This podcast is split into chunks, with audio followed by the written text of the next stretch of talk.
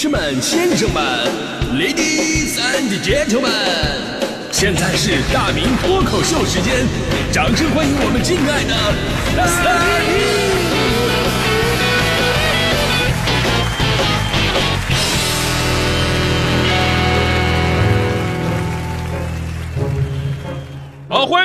今天的大明脱口秀，我是大明啊。其实这么长时间以来啊，我一直都隐藏着我的一个身份啊。您可能知道我是一个主持人啊，一名脱口秀演员，一位原生态音乐人，一名滞销书作家。但是听过我节目超过十年的朋友都应该知道。我有一个真正的身份，从来没有跟各位说过。其实我是一名如假包换的情感专家。那这话一说呀，就很多朋友可能会不服啊，问我什么相关文凭啊、学历什么的。说实话，这我都没有。但是我有比那些更加重要的，那就是经验。相比于教科书上的纸上谈兵，我在情感这方面是一个实战派啊。往往从深渊里边走出来的人，他们说的话更有说服力。如果你自己没有因为爱情撕心裂肺过，你就根本不知道为爱伤心的人去如何安慰他。而在撕心裂肺这方面，我真的经验非常充分，这么多年，都够做多少盘夫妻肺片的。当年我第一次失恋的时候，那天天公也应景，大雨是倾盆而下。当时我被淋得像一只落水狗一样，我撕心裂肺的冲天大叫：“我再也不要失恋了！从此我要做一个负心汉，只能我负天下人，不能替。”我还没喊完呢，这时候我妈不知道从哪冲出来了，一把揪住我儿子，啊，把我拎回去了。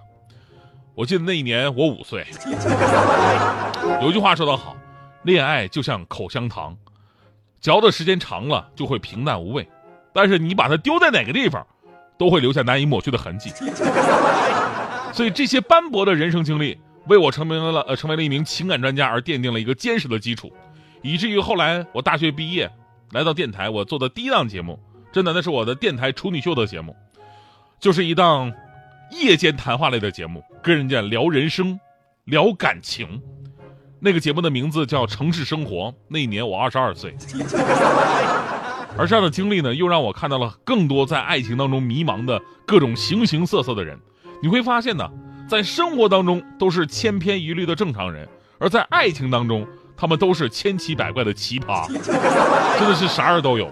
我记得有男生啊，跟我们节目打热线，说他喜欢一个女孩，他也知道现在的女孩都喜欢那种坏坏的、带点不正经的男人，于是他就故意的在女孩面前抽烟吐痰、讲黄段子、踢垃圾箱，还有一次直接抓着女孩的手。想直接把人家搂在自己的怀里，当时差点就成功了，要不是那个女孩报警了。然后呢，他竟然问我说：“大明，难道我还不够坏吗？”我跟他说：“你问题问题就问题就是你太坏了，你知道吗？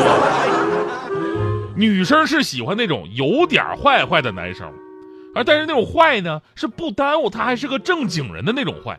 你这种完全就是坏头枪了，你知道吗？这还不是最奇葩的，最奇葩的是有个人上来就问我。”大明，我有个严肃的问题想问你。我女朋友最近在欺骗我，她总是大晚上跟别人出去，很晚才坐出租车回来，但是呢又不开到门口。我偷看靠偷看过她的手机，结果她非常生气，大发雷霆。然后有一天晚上她出门，我就骑着摩托车，我就藏在街边拐角处，我就看看等着谁来接她。结果呢，我发现我那个车呀，摩托车漏油。所以大明，我想问一下，这车我刚买了一年，这个漏油问题能保修吗？在这后来我就不做节目了，因为我觉得我跟他们之间一定有有人是有问题的，你知道吗？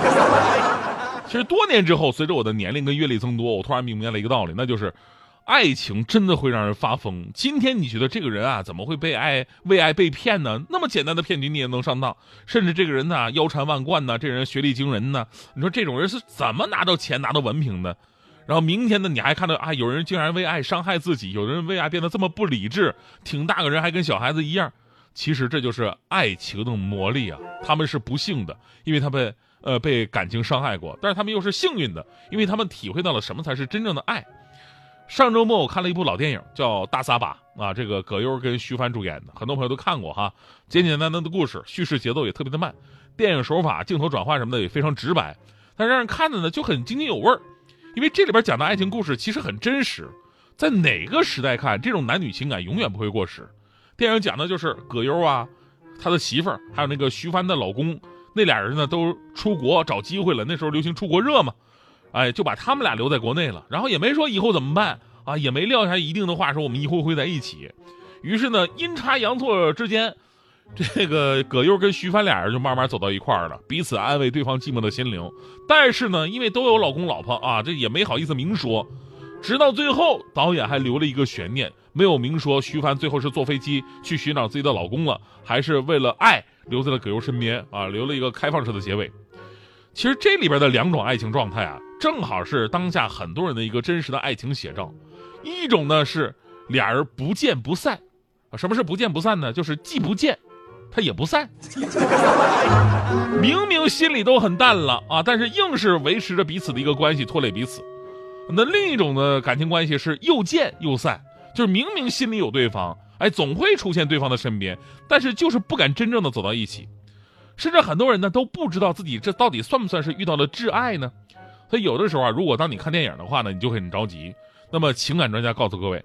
挚爱到底是一种什么样的感觉啊？遇到挚爱了，什么感觉呢？就是明明那两个人都那么丑，但是还是担心对方被别人抢走。如果你有了这种感觉，那么恭喜你，你遇到那个对的人了。那还有的人呢，不知道遇到那个遇到那个人，那我该怎么办？我咱如何下手啊？怎么去接近挚爱啊？就很简单，借东西是最好的方式。男女之间最暧昧的事儿就是借东西，因为一借一还就两次见面机会了。而且记住一点，一定要让彼此都有一种亏欠对方的感觉。男女之情啊，就是彼此缠绕，剪不断，理还乱。正所谓情丝难斩，红尘难断嘛。如果你分得太清，俩人相敬如宾，很难走到一起。你看“挚爱”两个字合到一起，它读什么呀？挚爱债。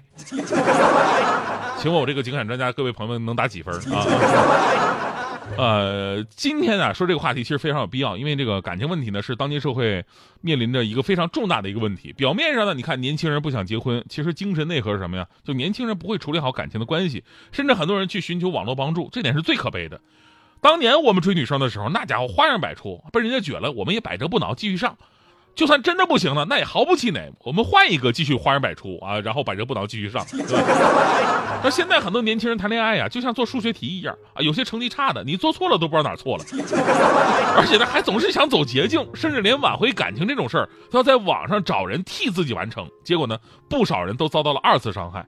昨天有个新闻嘛，说近期有一个犯罪团伙打着专业情感咨询机构的旗号，利用话术诱骗受害者去购买他们的情感挽回服务。以此来骗取大量钱财。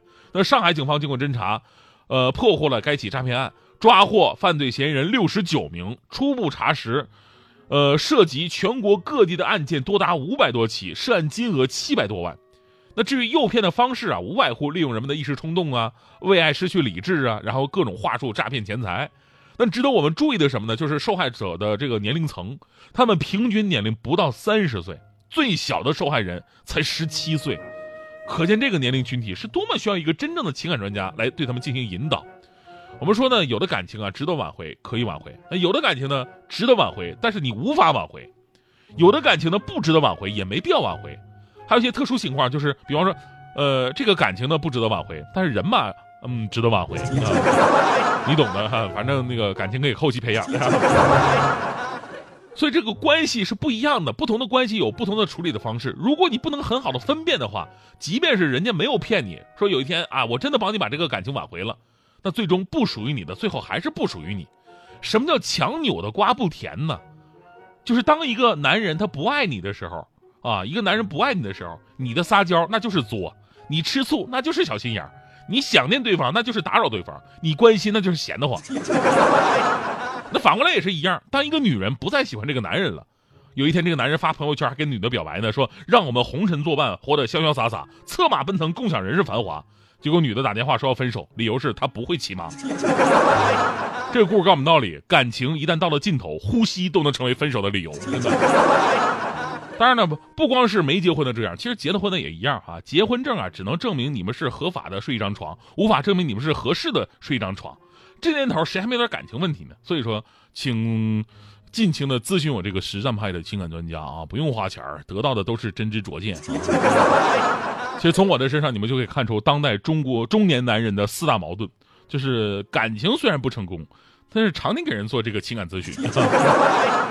自己长相一般，但是却重度的晚期颜值控，手上没几个钱儿，但干的都是烧钱的事儿，心智没成熟，但身体却到了中老年养生阶段，太可怜了。